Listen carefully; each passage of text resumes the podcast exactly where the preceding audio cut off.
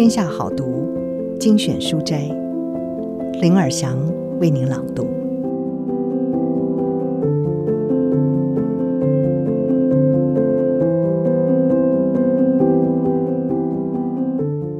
今天要为您朗读的书是《人生给的答案》，这一次是由全球畅销书《人类大历史及人类大命运》的作者尤瓦尔·诺瓦·哈拉瑞。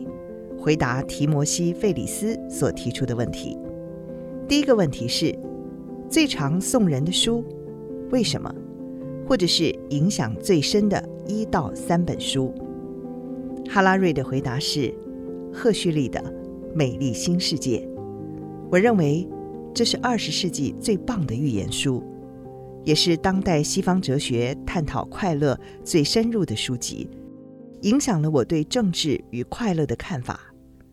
我一直认为，权力与快乐的关联是研究历史最重要的议题。《美丽新世界》这本书重塑了我对历史的认知。赫胥黎一九三一年写这本书，当时共产主义和法西斯主义在俄罗斯、意大利横行，纳粹主义方在德国兴起，奉行军国主义的日本开始侵略中国。整个世界笼罩在大萧条的低迷气氛中。尽管如此，赫胥黎仍然试图穿过重重阴霾，想象一个没有战争、饥荒、传染病，一个和平、富饶和健康的世界。在那个世界，消费主义挂帅，性、毒品、摇滚不受任何限制，最高宗旨就是追寻快乐。先进的生物科技和社会工程能够确保人人对生活满意，没有人需要起身反抗，也不需要有秘密警察、集中营，或者是欧威尔在一九八四中提到的爱情簿。赫胥黎非常聪明，他清楚明白，爱与快乐远比暴力和恐惧更能够控制人民。人们读一九八四的时候，可以明显看见欧威尔。描述的世界是一场骇人的噩梦。我们唯一能探讨的议题只剩下如何避免世界陷入这种恐怖。美丽新世界读起来更令人不安，因为很明显有哪里不对劲，可是却说不出来。世界充满祥和与繁荣，人人都极度满意生活现况，看起来哪有什么问题呢？最惊人的是，赫胥黎在一九三一年写《美丽新世界》的时候，他与他的读者都很清楚，这本书描述的其实是危险的反乌托邦世界。现代读者却常误以为书中描写的是乌托邦。消费主义盛行的现在，赫胥黎预见的世界逐步成真。快乐是人们追求的最高价值。生物科技和社会工程不断进步，确保消费者能够获得最大满足。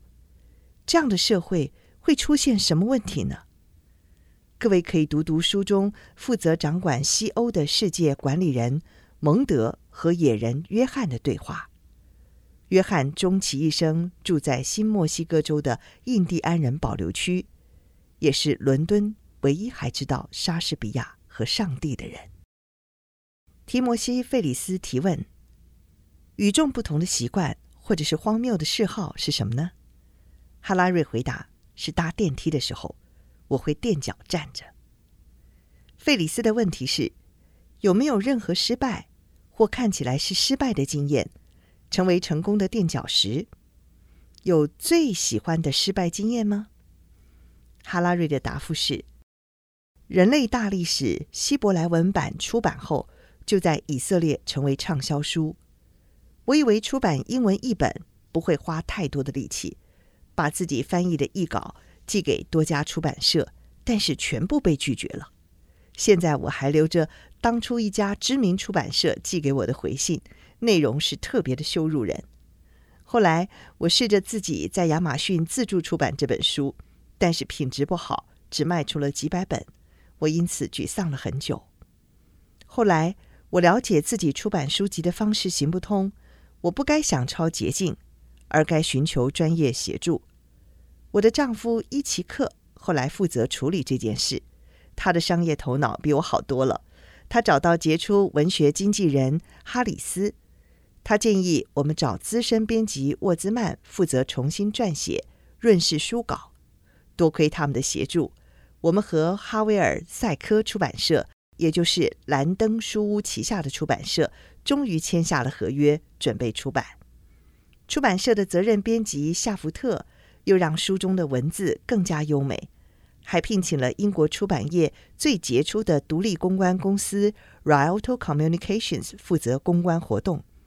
在此特别提及这些人的名字，表达我对所有让人类大历史变成国际畅销书的专业人士的感谢。没有他们的帮忙，这本书就像未经雕刻的璞玉，和其他不为人知的好书一样，没有办法被看见。最初的失败。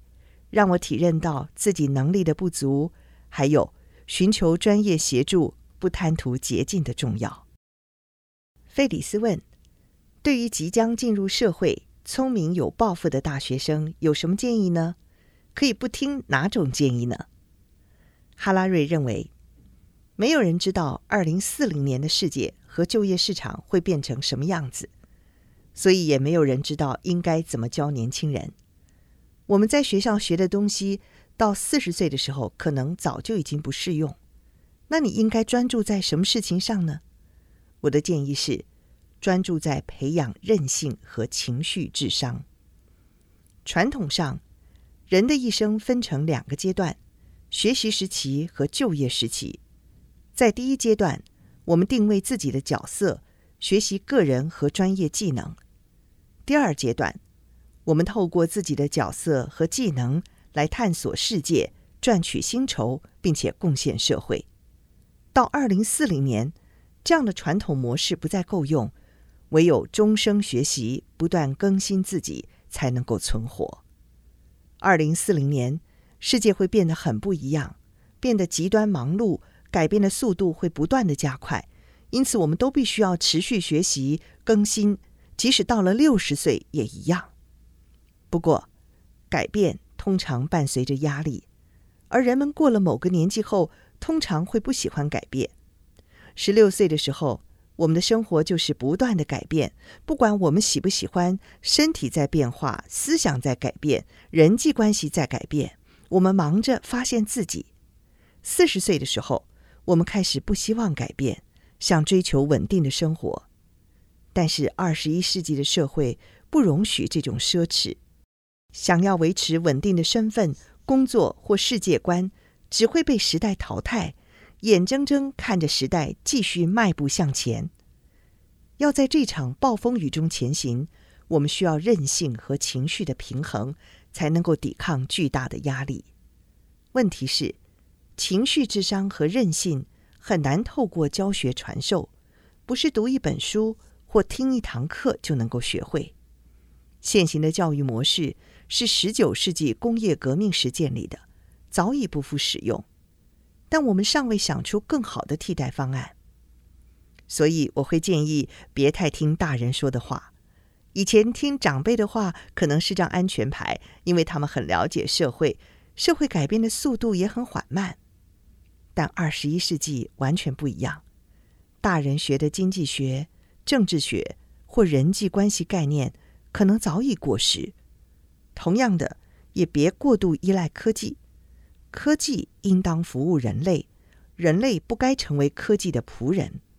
如果不小心，就会变成科技发号施令，让人们成为其发展进步的劳役了。我们别无选择，只能试着更加了解自己，明白自己究竟是谁，想要什么。了解自己的确是老生常谈。但是在二十一世纪的现在却非常重要，因为竞争非常激烈。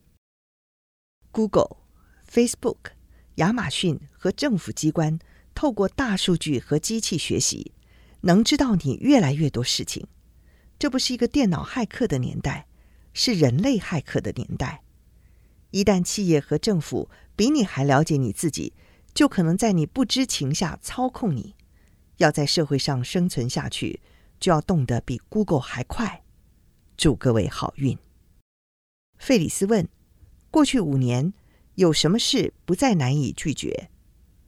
哈拉瑞说：“我变得比较懂得拒绝邀约，这是出于生存，因为我每周都会收到十几份的邀约。坦白说，我觉得我还是不太会拒绝，拒绝别人会让我很难受，所以我交给别人，也就是我先生，他不止呢比我更懂生意，也更懂如何拒绝别人，帮我推掉大部分的邀约。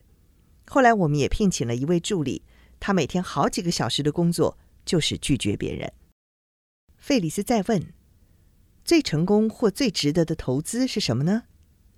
哈拉瑞的答复是：“参加十天的观修冥想营。”我十几岁跟后来当学生的时候，烦恼非常多，总是静不下来。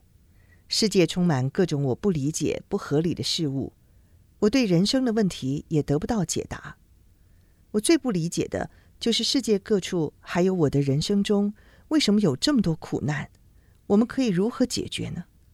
旁人或书本告诉我的，只是一些美好的神话、神旨与天堂之类的宗教神话，国族主义者对祖国的热爱和历史任务的神话，爱与冒险的浪漫主义神话，资本主义追求经济成长的神话，消费会使我快乐等等。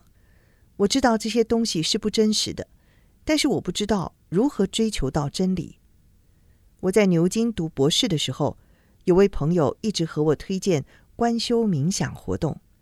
一开始我只觉得是某种新的噱头，而且我对于再听一个神话实在没有兴趣，就拒绝他的邀约。朋友继续充满耐心的推荐，一年后我终于愿意参加。在这之前，我对冥想所知甚少，认为背后理论应该很玄。后来了解到，原来冥想如此实用的时候，真的很惊讶。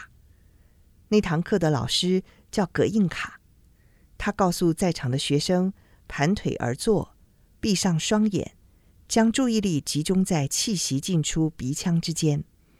老师说：“什么都别做，不要控制呼吸，也不要用任何特别的方式去呼吸，不论是什么，只要观察、感受当下这一刻。”准备吸气，感觉它。现在吸气。准备吐气，感觉它。现在吐气。注意力发散，意识开始神游之后，穿梭在记忆和想象之间，你会感觉到注意力已经从呼吸移开了。这是我听过最重要的事情。透过观察自己的呼吸，我学到的第一件事。就是尽管读了这么多书，修了这么多课，我对自己的意识几乎是一无所知，也没有办法控制意识。